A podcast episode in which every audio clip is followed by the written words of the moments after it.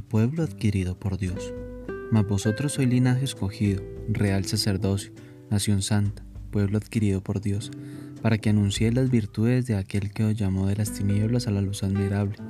Vosotros que en otro tiempo no eres pueblo, pero ahora sois pueblo de Dios, que en otro tiempo no habéis alcanzado misericordia, pero ahora habéis alcanzado misericordia. Primera de Pedro capítulo 2 versículo 9 al 10. Tú compraste la iglesia para hacerla tu pueblo. Pagaste un alto precio, la vida de tu hijo. Solo porque Él murió en la cruz puedo yo ser miembro de tu iglesia y la iglesia puede ser tu pueblo. Como pueblo tuyo tenemos una experiencia que implica el tránsito de las tinieblas a la luz, no hacia cualquier clase de luz, hacia tu propia luz.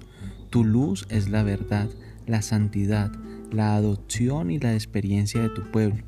Antes de aceptar a Cristo, no creíamos la verdad, ni vivíamos la santidad, ni éramos tus hijos, ni pertenecíamos a tu pueblo. Tampoco teníamos una misión. La misión dada a todo creyente es anunciar las virtudes, todas ellas. Para esto somos real sacerdocio, dedicado enteramente a ti y a la comunión de tus virtudes.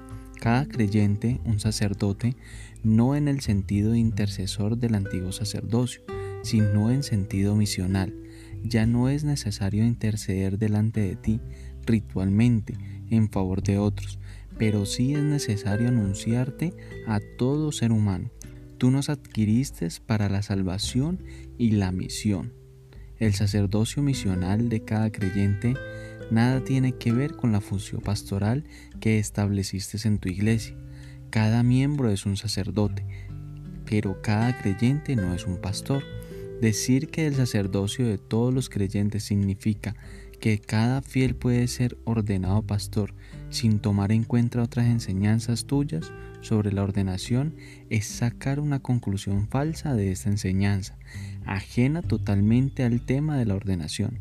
El sacerdocio de todos los creyentes es una determinación tuya exclusivamente relacionada con la misión, con el hecho de ser o no ser miembro de tu pueblo y con la experiencia de alcanzar misericordia o no mientras que en la ordenación al pastorado, además de la misión, incluiste también deberes administrativos y autoridad docente para ser ejercida en la definición y enseñanza de la doctrina. No son solo un privilegio de todos, constituye también un deber ineludible. Sin participar en ellos, la salvación es imposible.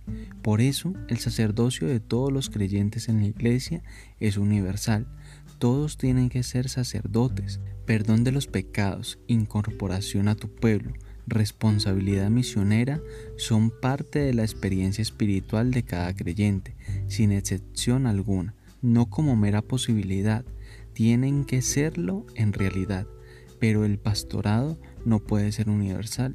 Tú nunca demandaste que cada miembro fuera un pastor.